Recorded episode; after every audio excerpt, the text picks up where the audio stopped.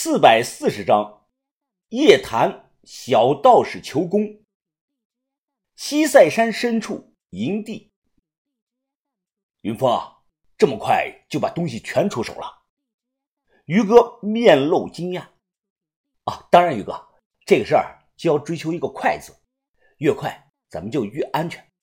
不卖，难道留着过年呀？我这次做事果断，不拖泥带水。把头夸奖我做得好，走到一旁，豆芽仔贱笑着看着我，嘿嘿，哎，疯子，你说实话啊，是不是卖了一千万，谎跟我们说就卖了四百八十万，剩下的差价你自己吃死食了吧你？我一愣，看着豆芽仔无语了，你说错了，那些货我他妈卖了一个亿，哎，疯子，你看你，跟你开个玩笑，你还当真了呀？我知道你不是那种人，哎，不过话说回来了，你们下去真是一大损失呀。那个墓里壮观的很，没个十天半个月，铁定掏不完的。豆芽仔这句话说了好几次了，我又被勾起了好奇心。现在说出去都没人信。我说西塞山真有座大墓，肯定都说我在吹牛逼。无妨，这个呢，咱们交给时间去验证。吃过晚饭，我单独找到小轩，看豆芽仔他们离得很远。我从这个包里掏出一大团报纸，递给了小轩。这是什么？小轩满脸的疑惑。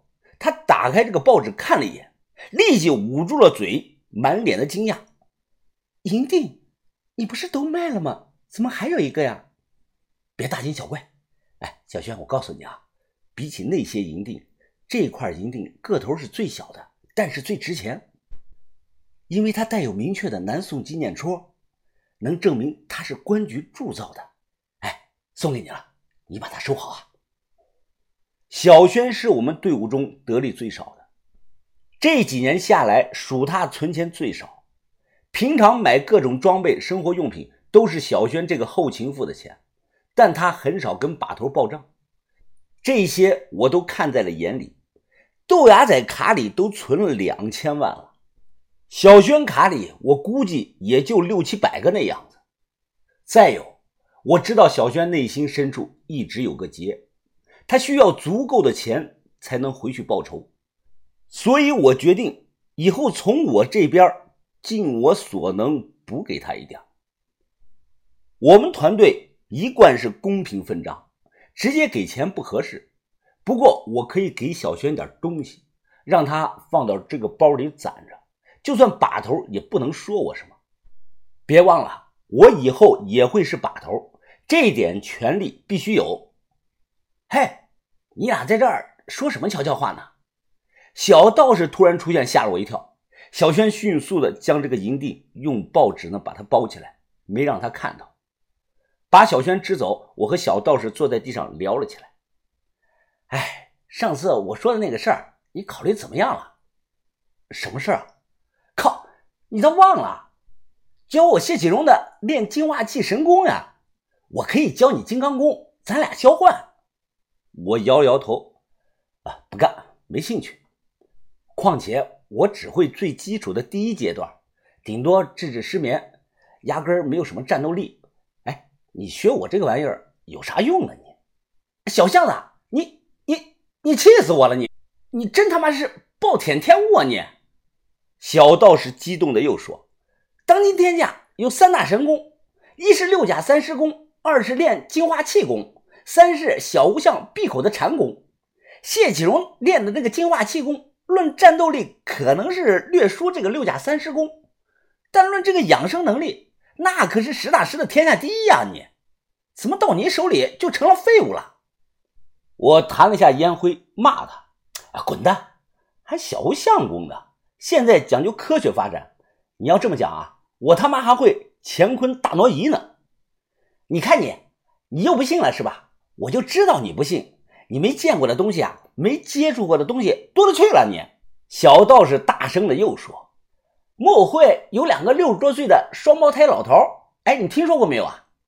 哦，有，有点印象。”我记得几年前见过一次，那两个老头个子矮，大肚子，两个人都穿着白背心据说是赵青婉的贴身护卫。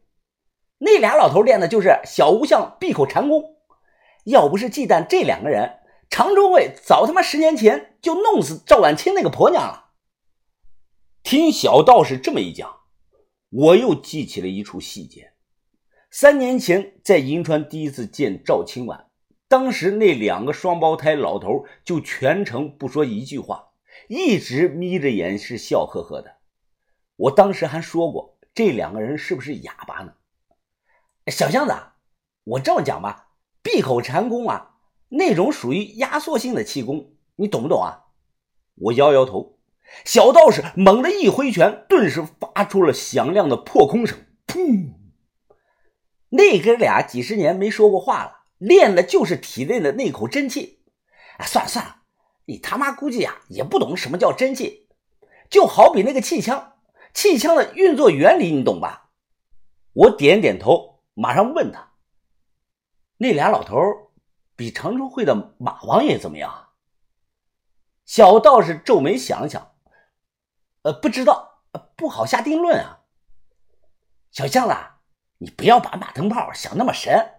他毕竟现在年纪太大了，就现在啊，如果我所猜的不差，突破瓶颈后的谢启荣也能力压住马灯泡。我听的是暗自点头，也是马王爷的岁数太大了，但凡再年轻个二十岁啊就好了。我转念又想，哎，就算马王爷压不住木偶会的双胞胎老头，那史无常总能压得住吧？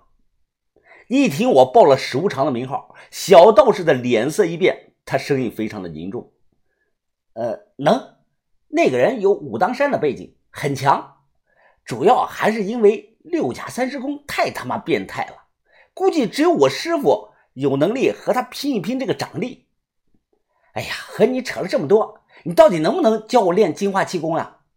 我还是摇了摇头。哎，你老实交代，你学这个啊。是不是为了泡妞把妹啊？还是你看到谢启荣返老还童了才想学的，对吧？小道士的脸一红，嘴里嘟囔了句什么没有听懂。他咬着牙起身，不教就不教吧。看来啊，咱俩这个兄弟缘分到头了。你以后碰到什么困难啊，千万别像今天一样再找我们金门的人帮忙了。哎哎哎，等等，你别急眼啊。我是把你当兄弟，才不愿意害你。学了练金化气功，对你以后泡妞啊没有半点的用处。相反，你学了以后，可能都不想那件事了。啊？那不可能！怎么不可能？我他妈练了三年多了，我还能不知道啊？啊，不过，啊，不过什么？接下来是男人间的悄悄话。我凑近小道士，小声的告诉了他一件事情。我说我以前在苗寨遇到过一个老古王，他有本古书我看过，书里记载的都是那种事儿的秘法。一听这句话呀，小道士神色大喜。哎，好兄弟，那本书呢？烧了，烧了！你说个鸡毛啊！我指了指自己的脑袋，呵呵，是烧了不假。但是我是过目不忘呀，有些东西都记下了。关于老古王的那本古书，我猜肯定是古代什么才子写的，要不就是采花大盗写的。书中有插图，包括言语段落，既露骨又文雅，脸皮薄的这个女的看了肯定会脸红。我看了眼小道士，回忆书中的内容。哎，那本书里啊。记载的招数可不少啊，比如有啊，莲花勾漏手、月落轻松垂、浪蕊浮花摇、一枕槐花反身功、离亭少学杨辉阁、空心汤圆包飞龙。这些古人想的词儿看似文雅，但你细细一品其中的意思后啊，就会发现真是太露骨了。小道士的眼睛瞪得都快掉出来了。他忙追问我是怎么操作，我认真的解释：“哎呀，要学呀，没人一生下来就会的。你比如这个莲花勾漏手这一招，你练习的时候啊，找一块豆腐。以下省略二百字。”小道士低头盯着自己的手指，他食指上下来回迅速的动动，然后皱皱眉头。这样搞，那豆腐不得全碎了呀？啊，笨蛋，你得掌控好力度啊！要温柔的动，那豆腐就不会碎了。我比划了一下，算了，那书上记载的大部分都是采阴补阳害人的玩意儿，不然我也不会烧了它。这个话题啊，就到此为止，别问我了。